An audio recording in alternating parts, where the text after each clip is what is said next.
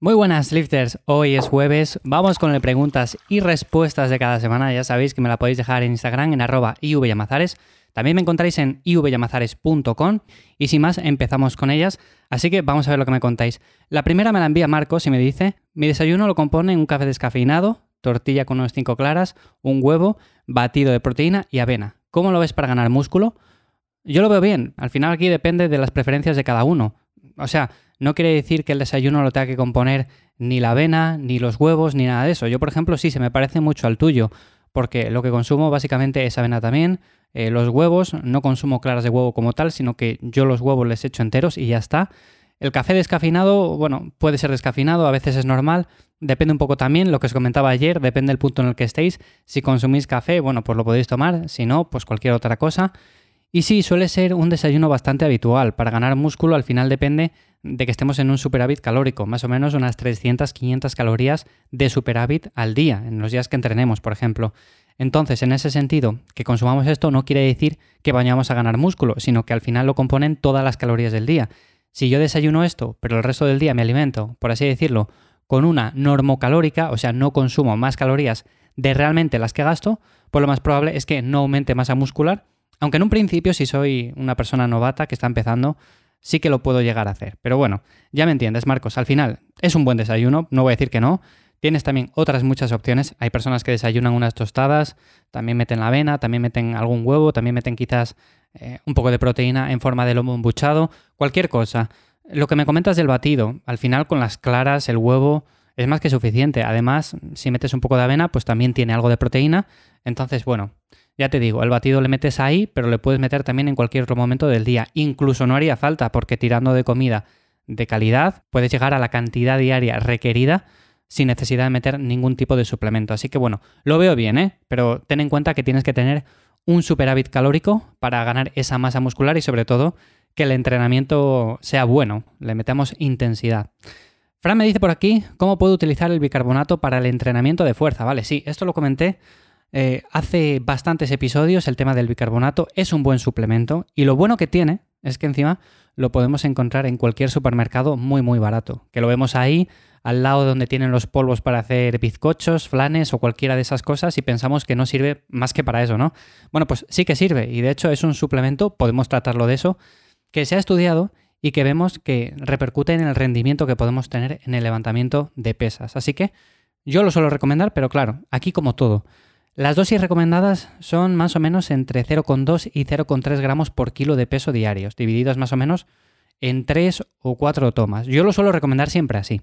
Ahora bien, hay ciertas personas a las cuales les provoca malestar digestivo y en esos casos lo que recomiendo es empezar por una dosis muy muy baja, o sea, ni siquiera llegar a esos 0,2 gramos por kilo de peso y dividirlo mucho porque si no vamos a ver que nos sienta mal y lo vamos a dejar de tomar. Entonces, vamos a empezar con esa dosis muy baja. Si vemos que nos sienta bien, que no tenemos ningún tipo de problema, bueno, pues aumentamos ligeramente la dosis.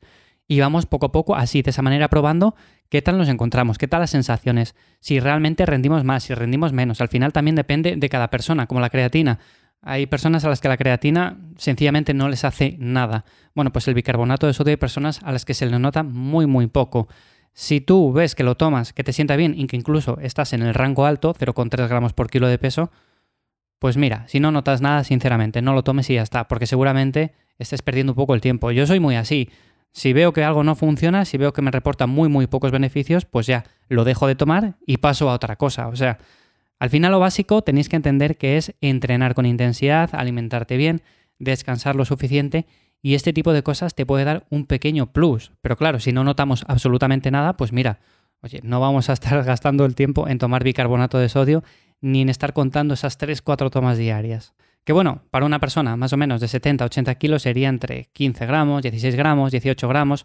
Por eso es bueno dividirlo a lo largo del día, porque si tomamos esa cantidad de golpe, seguramente nos siente mal. O sea, es que casi seguro. Isabel me dice por aquí, leyendo veo que soy de tipo endomorfo y me cuesta perder grasa. En este caso, el entrenamiento, ¿cómo debe ser? Bueno, a ver, aquí lo del tema ectomorfo, mesomorfo, endomorfo. Normalmente todos somos una mezcla de estos tipos de cuerpo, por así decirlo. O sea, no es que seamos puramente ectomorfos, ni puramente mesomorfos, ni nada de eso, sino que tendemos más o menos a la mezcla. Y lo que me comentas de ser endomorfo, Bueno, pues es cierto que si tendemos más hacia eso, vamos a tener un poco más de dificultad a la hora de definir, a la hora de tener una figura un poco más esbelta, quizás así se entienda mejor, pero sí que la podemos tener y lo único que hay que tener en cuenta es que el entrenamiento y la alimentación debe ser exactamente igual que para otra persona. ¿Que hay que ajustar las calorías? Por supuesto, hay que ajustarlas. No vas a consumir las mismas que consume tu vecina o que consume la compañera que va al gimnasio. ¿Y el entrenamiento? Pues exactamente lo mismo. Te vas a centrar en esos grupos musculares grandes, luego vas a acompañarlo de ejercicios analíticos y ejercicios accesorios y también tienes que llevar a cabo una sobrecarga progresiva con la cual poco a poco vayas ganando músculo y por supuesto, si llevas un déficit calórico, un superávit calórico, una normocalórica, bueno, pues de eso va a depender en gran medida si vas ganando, si vas perdiendo.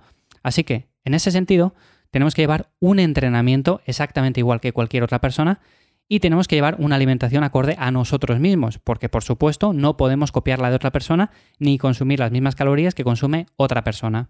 Si en tu caso necesitas muy pocas calorías para mantenerte porque eres de tipo endomorfo, pues en ese caso tendrás que ajustarlo a eso y tendrás que consumir más o menos entre 1,6 y 1,8 gramos por kilo de peso de proteína.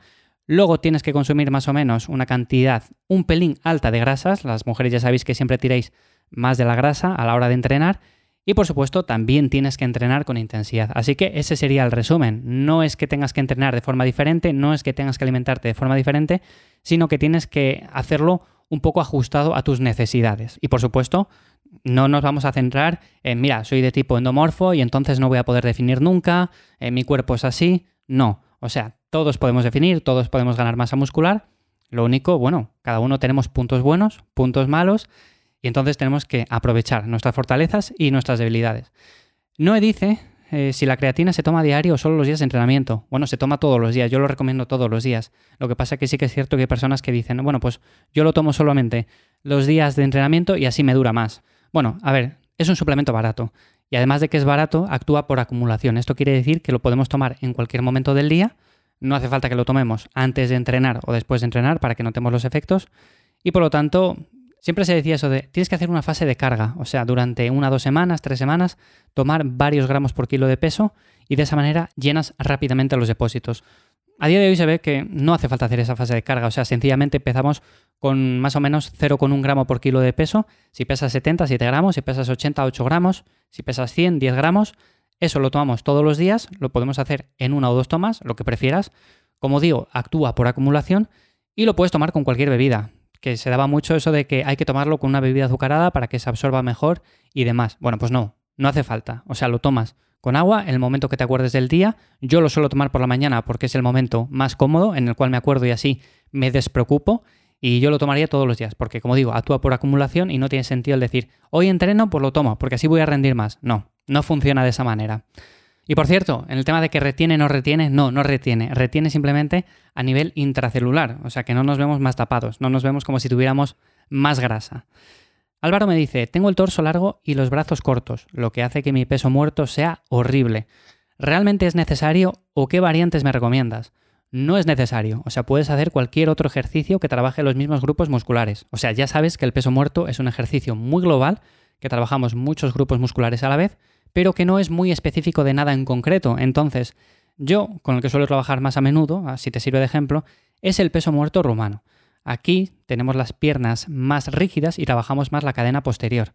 Lo suelo recomendar sobre todo para personas que buscan ganar masa muscular y que quizás el tema de la progresión de cargas en peso muerto convencional o peso muerto sumo, pues no se les da del todo bien.